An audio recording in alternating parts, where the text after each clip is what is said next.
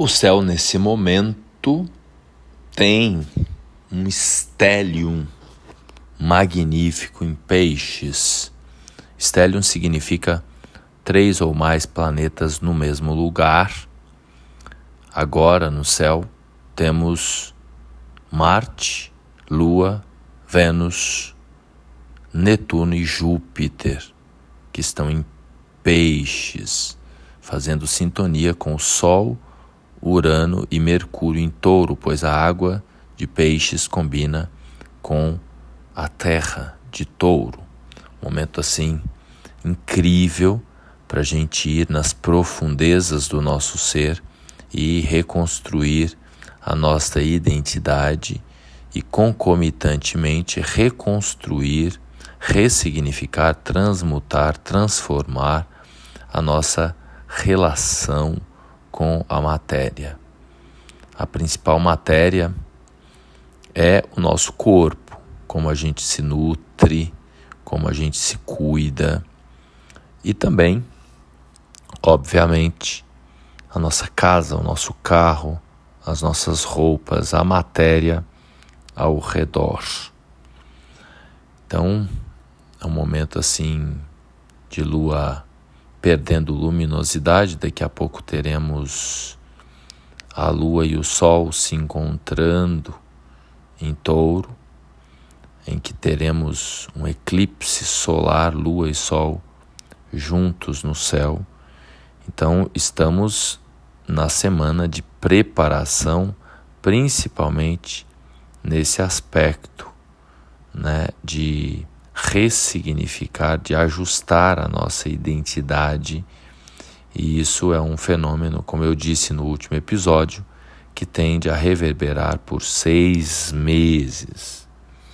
E para nos ajudar a reconhecer a nossa identidade própria, eu vou falar um pouco sobre os planetas hoje. Os planetas visíveis a olho nu. São sete são sete corpos, sete seres que circulam ao redor da Terra e que derivaram as notas musicais, que são sete, as sete cores do arco-íris, os sete dias da semana, todo o mistério envolvendo os sete. Esses sete corpos, eles circulam no céu, a gente os vê movimentar, por isso que se chamam planetas a grosso modo tem a ver com planar, se movimentar.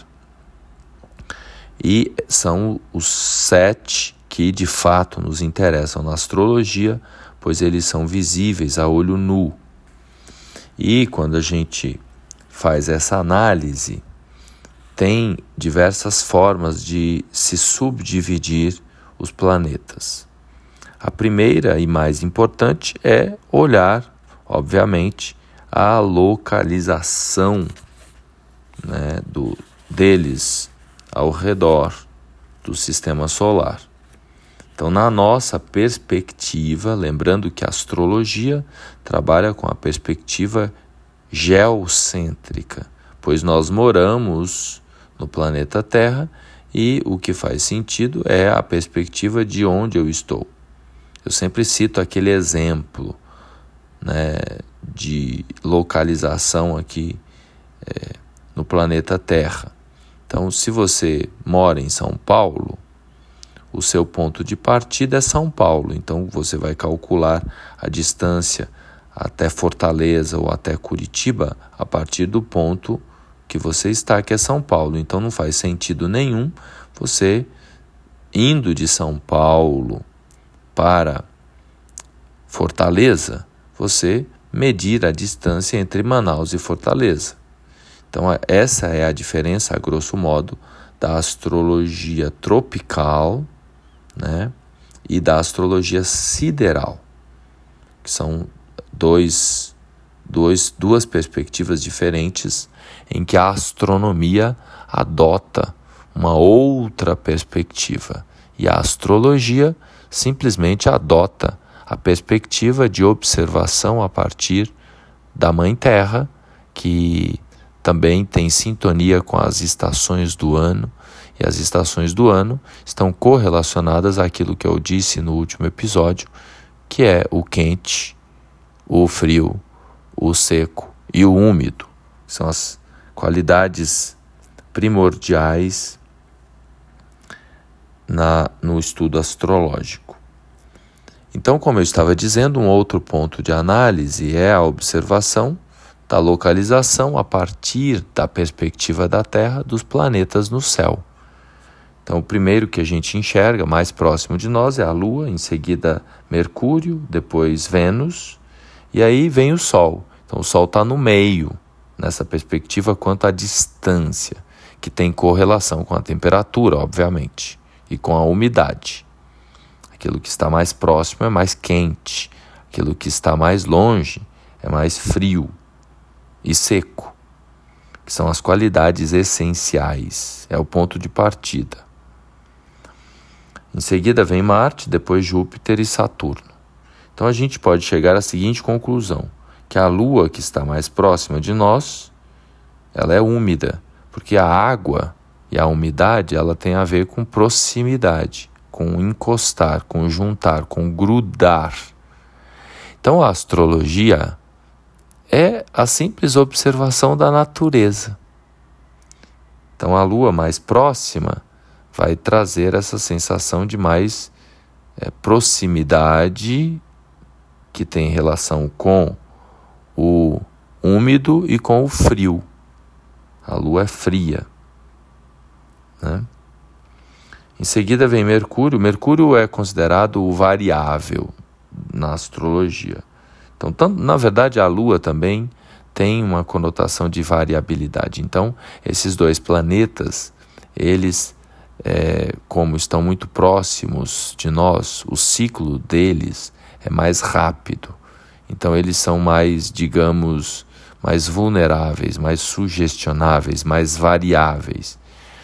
Então, as pessoas mercurianas ou lunáticas, elas têm uma variabilidade maior, porque elas circulam mais, elas se movimentam mais.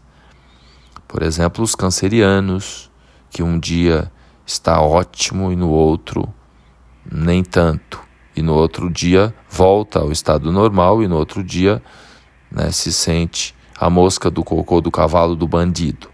Então tem uma, uma instabilidade grande porque câncer é regido pela lua. Em seguida, Mercúrio rege os signos de Gêmeos e Virgem, que também são arquétipos que variam bastante, pois são regidos por Mercúrio. Em seguida vem Vênus, então Mercúrio é variável também. Vênus já tem uma conotação de temperatura mais quente e de umidade. É o que favorece, por exemplo, a vida. Por isso que Vênus tem correlação com a matéria e com os relacionamentos afetivos. Porque a natureza venusiana ela é quente e úmida. Onde você tem quintura e umidade, a, a vida acontece. Em seguida vem o Sol, que tem a qualidade quente e seco nesse contexto né, da, da essencialidade energética. Então o Sol está no centro, três para um lado, três para o outro.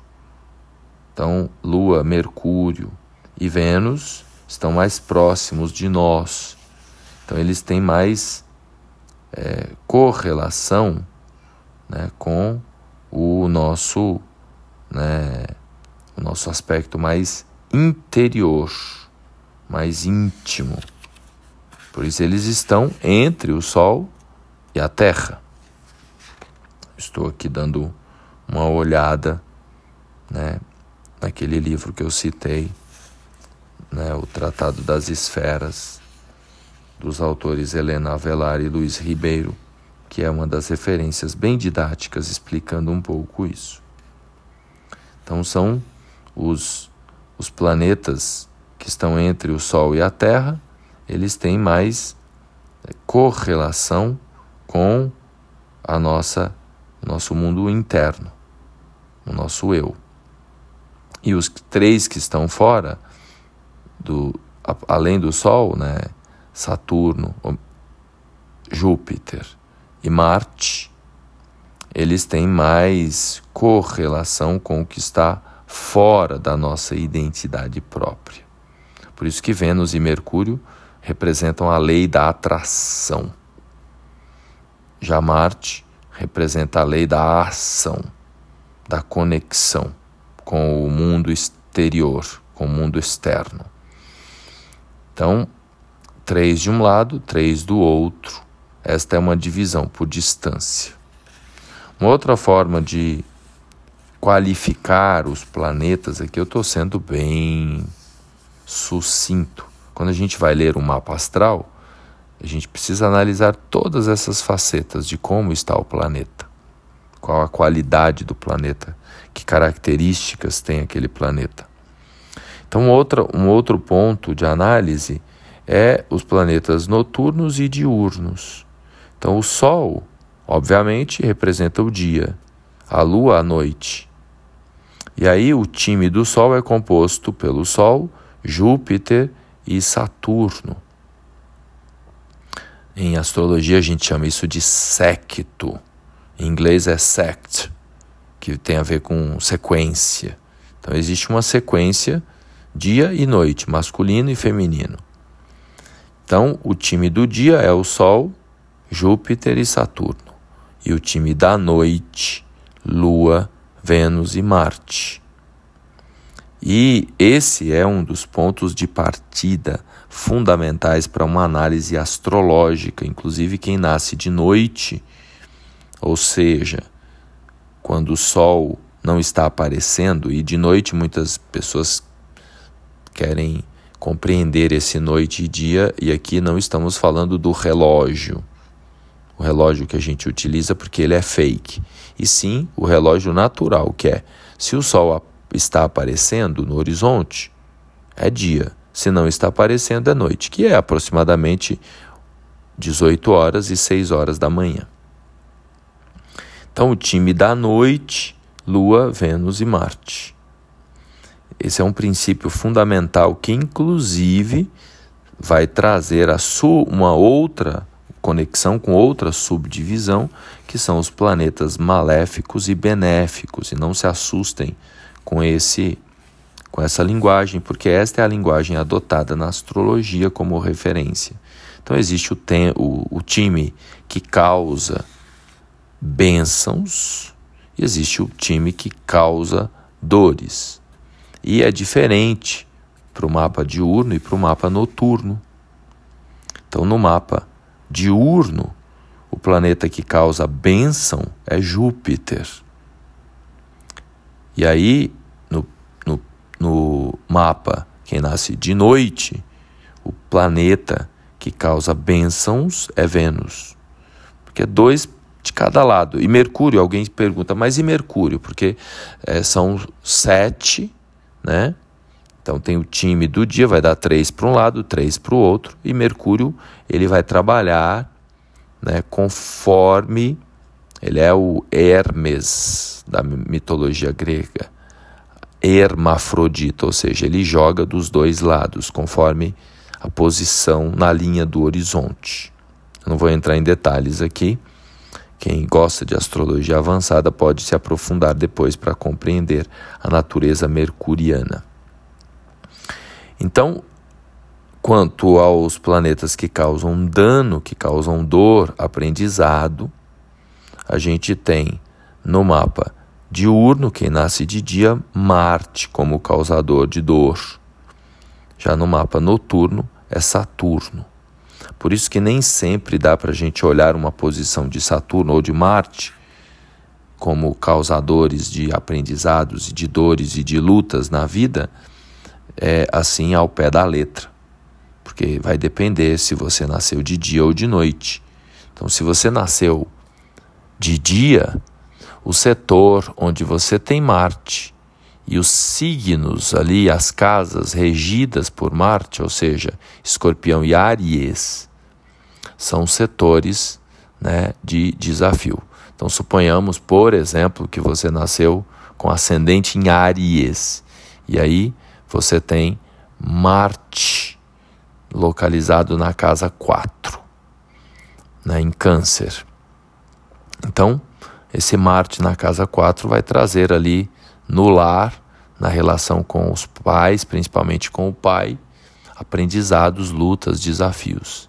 E a identidade própria vai ser um tanto quanto afetado, né? apesar de que o ascendente em Aries é muito forte e minimiza, mitiga. Então, em astrologia tem isso.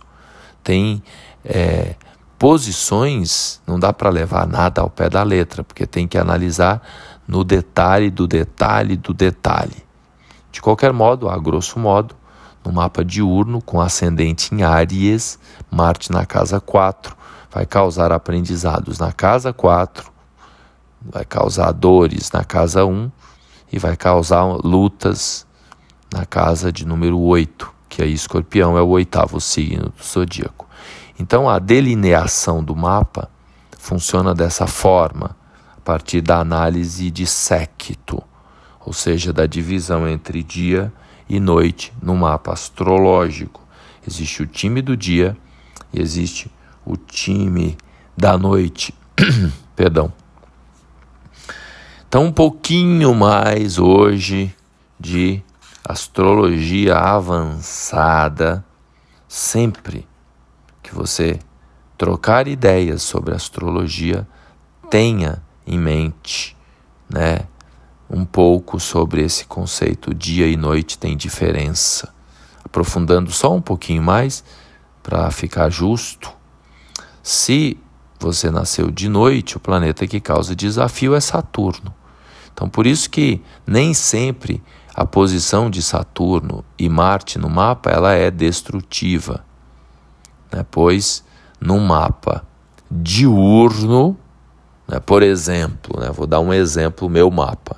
Eu nasci de dia, com o Sol próximo do meio-dia, lá no topo do mapa. Então, Saturno no meu mapa não é tão desafiante quanto quem nasceu de noite. A propósito, Saturno está na casa de número 3 do meu mapa. Casa de número 3 é a casa da busca por conhecimento, por aprender, por ensinar. É a casa dos irmãos, né? E são setores de muitas bênçãos na minha vida. Eu tenho Saturno na casa 3, né? É, sou abençoado em termos de irmãos, de relação, de conexão com os irmãos. E né, essa área do conhecimento é algo também bem forte na minha existência. Inclusive, estive professor universitário por cinco anos. Então, dei aula na faculdade, no curso de engenharia civil de uma das principais escolas de engenharia civil de São Paulo por cinco anos, apesar de não ser engenheiro civil. É aí que entra o desafio, né?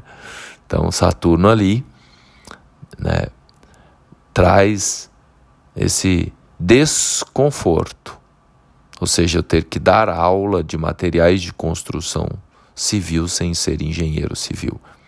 De qualquer modo, Saturno está na casa de número 3 de um modo mais construtivo no meu mapa, diferentemente de quem porventura nasceu no período noturno, aí a posição de Saturno e os departamentos regidos por Saturno, né? ou seja, onde a pessoa tem Aquário e Capricórnio, e aqui vale uma ressalva: não existe em astrologia, na nos princípios astrológicos esse negócio de Plutão reger Escorpião e Netuno reger Peixes. Nananina não. O regente mesmo, quem manda em Peixes, é Júpiter, que rege também Sagitário. Assim como Saturno, que rege Capricórnio e Aquário. Se alguém falar algo diferente, a pessoa está fugindo da essência astrológica. Agora, vale, vale, né, fazer uma associação de Netuno com Peixes. Há uma afinidade entre esses dois arquétipos: as águas, o oceano, a ilusão, a fantasia, a espiritualidade. São assuntos piscianos e são assuntos netunianos também, mas o grande regente de peixes é Júpiter. E aí, inclusive, dá para fazer essa conotação de regente diurno e noturno. Né? Então, é, sempre que um planeta rege, cinco planetas regem dois signos. Um rege o planeta no contexto diurno e o outro no contexto noturno. Mas reitero, os regentes naturais né, de peixes é Júpiter e de Aquário é Capricórnio, que são os dois mais polêmicos, e Escorpião, né, que tem Plutão como né, associado. Então, se você usar a linguagem, há uma correlação, há uma associação, há uma sintonia entre um arquétipo e outro, ok. Mas quem manda em Escorpião é o planeta Marte. Isso é um princípio astrológico que, em outras palavras, para quem estuda astrologia, isso é dominado dignidades planetárias. É isso aí, vamos aproveitar esse momento magnífico em que estamos nos preparando para o eclipse. Então, aproveitando também que a lua está em peixes e na fase minguante, por isso eu estou trazendo um pouco mais de conhecimento astrológico para a gente se aprofundar um pouco mais em questões essenciais da existência, da vida, desse sistema que nós fazemos parte aqui, o sistema solar. Compartilha esse conhecimento, mesmo que a pessoa não entenda nada de astrologia, isso vai fazer sentido, pelo menos vai abrir um pouco a cabeça dela para entender que ela não é aquele signo somente que ela acha que é. Tudo que ela fica focado só lê o signo dela. E aí, se em algum momento ela se abre para compreender que ela não é só aquele signo, ela passa a entender em outras áreas da vida que ela não é aquilo que falaram que ela é. De repente deram um rótulo para ela de que ela é aquilo e ela acreditou naquilo. E aí aquilo atrasa a vida dela toda. Então, esse processo de libertação através dos arquétipos da astrologia ajuda na libertação de outros rótulos que são colocados na gente, que a gente carrega para o resto da vida e que atrasa a nossa vida. Então, a astrologia, esse conhecimento astrológico, nos ajuda também nesse processo de libertação dos encaixotamentos nos quais a gente é colocado ao longo da vida. Então, vamos rumo à libertação, à soltura, que é um dos principais pedidos desse eclipse: soltar, desapegar, libertar, nos libertar. E vamos que vamos.